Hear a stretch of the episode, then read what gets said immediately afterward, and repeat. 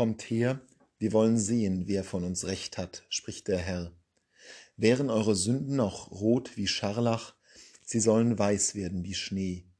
Wären sie rot wie Purpur, sie sollen weiß werden wie Wolle. Was für eine spannende Einleitung zu diesen Sätzen über unsere Sünden, die uns vergeben werden. Gott sagt, kommt her, wir wollen sehen, wer von uns Recht hat. Vor der Verheißung dass er unsere Sünden hinwegnehmen wird, dass das Rot und Purpur, das uns befleckt, in Weiß verwandelt wird. Vor dieser Voraussage spricht Gott darüber, wer wohl Recht haben wird. Er, so die rhetorische Frage zu beantworten, er ist derjenige, der wohl Recht behalten wird, wenn unsere Sünden hinweggenommen werden. Das ist eine spannende Beobachtung, denn dadurch kommt zum Ausdruck, dass wir Menschen häufig daran zweifeln, dass unsere Sünden vergeben werden können. Ja, wir sündigen alle. Wir können überhaupt nicht anders, weil wir hinfällige Menschen in einer gebrochenen Welt sind. Wir sündigen und sündigen. Doch wir zweifeln häufig an der Erlösungsfähigkeit.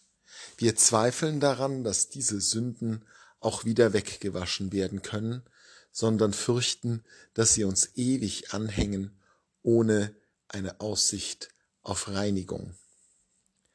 Und das ist eine schreckliche Sünde im Grunde genommen.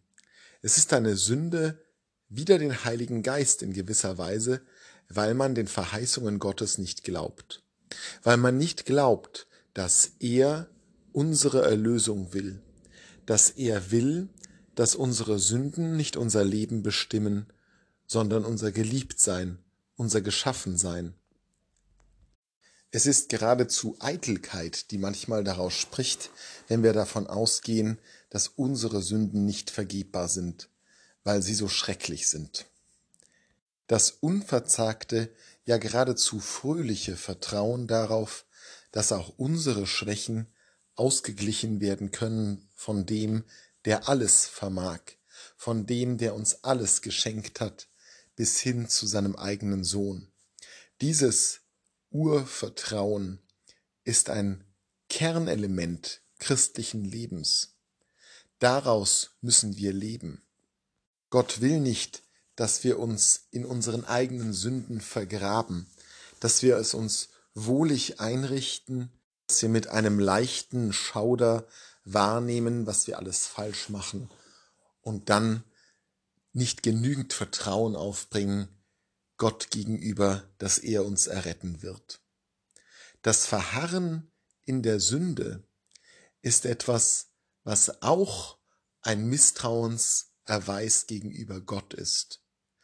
Die mangelnde Bereitschaft zur Umkehr die mangelnde Bereitschaft, sich in die liebenden Arme des Vaters zu werfen, wie der verlorene Sohn, das ist auch eine Form der schweren Sünde. Ja, wir kennen ja die Geschichte vom verlorenen Sohn und häufig wird derjenige als verloren bezeichnet, der zunächst wegläuft.